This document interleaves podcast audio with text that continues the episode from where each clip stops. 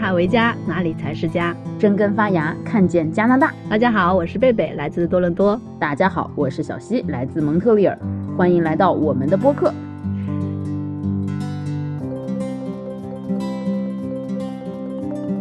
这一期节目呢，我们想借着我们的双城故事，给那些想了解多伦多和蒙特利尔两个城市的新移民呢，或者是可能考虑搬家的老移民，分享一些从我们的角度看到的两个城市的信息。我妈是一个在蒙特利尔住了十多年的老移民了，贝贝呢，他是三年前在蒙特利尔登陆，然后一年前呢搬到多伦多去了。他搬过去之后呢，就时不时的也撺掇我过去。当然了，他对于两座城市的感觉都是新鲜的、热烈的。虽然说这中间也有疫情哈，但是我呢，虽然定居在蒙特利尔，虽然也去多伦多很多次，中间也不是没有考虑过搬。所以说他的这个怂恿啊，有点又有点让我心里泛起波澜。说实话，我一直怂恿你来，其实就是出于私心。你想啊，我们离得近了，这不是好一起干活吗？不用这样每天对着电脑屏幕录，对吧？不过我每次嘴上说说劝你过来哈，但也知道城市没有好不好，只有合适不合适。你知道这里有一个矛盾的点，就是你没有在两个城市都生活过，你怎么知道哪里更合适呢？根据别人经验的判断和一些网上的信息，或者说一小段时间的这种生活上的感受。难免是有偏差的。比如我之前住在蒙特利尔，我就觉得蒙特利尔真是世界上最适合我住的地方了。现在搬到多伦多之后，才发现原来多伦多才更适合我。其实我们当时决定从蒙特利尔搬到多伦多之前，是道听途说了很多信息的，比如说多伦多福利没有魁省好啊，多伦多生活节奏很快呀。我的确是很犹豫的，但搬来后才发现，对我们来说，可能最大的差别在于房价。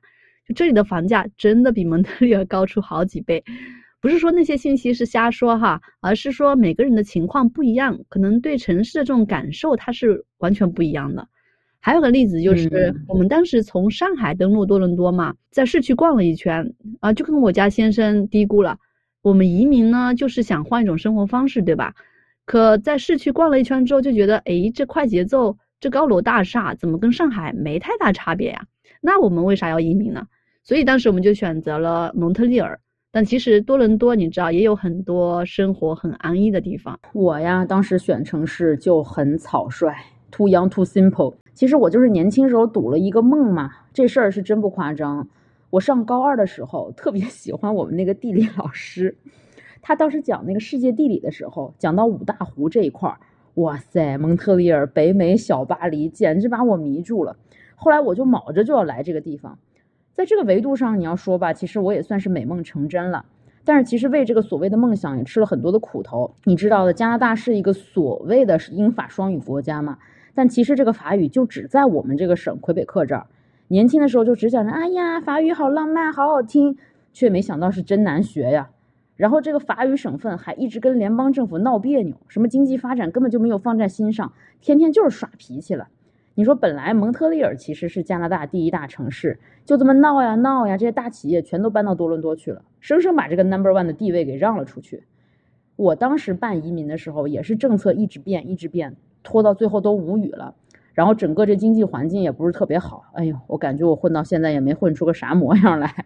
不过话说回来，我们周围有几个朋友，他是坚持留在蒙特利尔的，一是本身他们会说法语，有语言优势。二呢，可能是生活久了也舍不得离开了。对我现在稍微跟听咱们播客的朋友就不太清楚这两个城市的听众们稍微补充解释一下，就说多伦多是加拿大第一城市嘛，蒙特利尔算第二大吧。这两个城市之间的华人人口流动呢是很明显，是蒙特利尔往多伦多的要多。如果说人们有了好的工作机会呀，或者是孩子未来上什么美国大学呀这方面的考虑，你懂得。我呢，算是留在蒙特利尔不想走的那批人吧。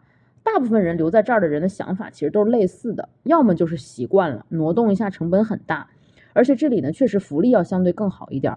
从孩子的日托费用啊，到上私立的小学、中学，包括房价都比多伦多要显著的低。另外在这待着有一个私心嘛，就是孩子天然就是三语教育，英语、法语、中文。就是肯定希望可以对他们的未来有好处嘛，但是其实也不绝对，咱们以后有机会可以再聊这个。另外，其实我想说的这一点哈，可能这一点是真的不值钱，但是就是真的，我很喜欢这里的艺术氛围。这里是一个很有味道的城市，你说像我们这个八十年代生人，我们从小到大的教育，他有告诉你要怎么去拼，怎么去努力，但是其实我们真的没有受到什么关于美育的教育。在这个地方，其实他让我觉得世界上有很多东西比金钱、比所谓的发展都更加的美好。在蒙特利尔呢，它有一个叫做百分之一计划这么一个东西，One Percent Project，就是说。所有的建筑地产项目在申报的时候，必须拿出它预算的百分之一来作为它配套的艺术设施的投资。就是大家走在这儿感受这个艺术氛围嘛，那种扑面而来的气息，其实都是这样一点一点的积攒下来的。嗯，你说的这个百分之一的计划，我也是第一次听说呢，挺赞的。其实蒙特利尔哈，在我心里有个很特别的地位，不是因为它是北美小巴黎，也不是因为它名声在外的这种文艺氛围，而是因为它张弛有度、亲近自然的这种生活方式，一定程度上消解了我的中年危机，重拾了这种对人和对生活的希望。就当时我们刚刚移民过来的时候，其实状态并没有那么好。然后虽然我在啊蒙特利尔的大部分时间都是疫情，但疫情期间感受到的来自这种政府政策的关怀啊。朋友之间的互助啊，都让我体会到了这个城市的温度。哦，原来是这样，原来贝贝还有之前我们不知道的故事。嗯，期待有时候可以聊一下。不过那后来你不还是走了吗？是因为什么？法语太难了吗？嗯，其实我们因为在巴黎生活过嘛，所以法语对我们来说其实并不是问题。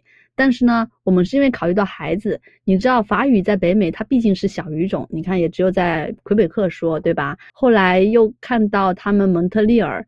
颁布了法语法案，就感觉把学英语的这个生存空间就挤压到令我愤怒的程度了，就所以这个就成为我一个很想要离开的一个原因。但我觉得，如果说没有特别强的这种事业上的追求，或者是也很享受安逸的生活，那还是很舒服的。我嘛，也是算感谢年轻时候的自己吧，还是认真学了法语，毕竟也是我自己选的嘛，再难跪着也得学下去。确实，中间有好多次这个政策的变化让大家很无奈，这个可以再开一篇讲了，今天就不多说。倒是我之前其实对多伦多印象不好，觉得城市大到离谱，哪哪都堵车。但是最近因为工作关系哈，坐火车去了几次，反而印象有改善。给你分享一个小故事哈，就上次我去之前，其实是刚在工作上和合伙人遇到了很大的问题，感觉自己在工作和生活那个小地方压得有点喘不过气来了。正好那个周末到多伦多出差。然后我就从 Union Station 走到了那个 Queens Park 那个小广场，当天就看到三拨人在那游行示威，我不知道这是不是一个常态啊。反正那一天就是阳光明媚，大家井水不犯河水，你喊你的，我喊我的。以前我确实看到有一个排名说加拿大人是全世界最爱游行示威第一名，那一天我看到我都乐了，原来真的是这样。我就想说，这个城市之所以大，是因为它包容吧。也正是因为它包容，所以它才越来越大。嗯，对，说到包容，我就突然觉得，其实多伦多对我来说就像一片海洋，它暗潮汹涌，包容万象；而蒙特利尔呢，就像瓦尔登湖，它很宁静，很迷人，然后很滋养我的心灵。哇，这现在要开始比喻了吗？来，我也来上一个。就蒙特利尔，其实对于我来说，它有点像一个网恋、一见钟情的一个男孩，你知道吗？就是虽然奔现以后发现问题多多，但是最后的爱意战胜了一切，我们还在一起。而多伦多对我来说，其实有点像灰姑娘半夜去赴的那个花花世界。十二点钟声一响，我还是得回到我原来自己的地方。嗯，不过 anyway，反正贝贝已经在多伦多了，那我就还是留在蒙特利尔吧。双城故事才有意思，不是吗？那我们就继续我们的双城故事吧。期待某一天你搬来多伦多的时候，咱们出个打脸续集。好啦，今天的节目就到这里。如果喜欢，谢谢订阅，我们下期再见喽！谢谢听众朋友们，我们下期再见，拜拜。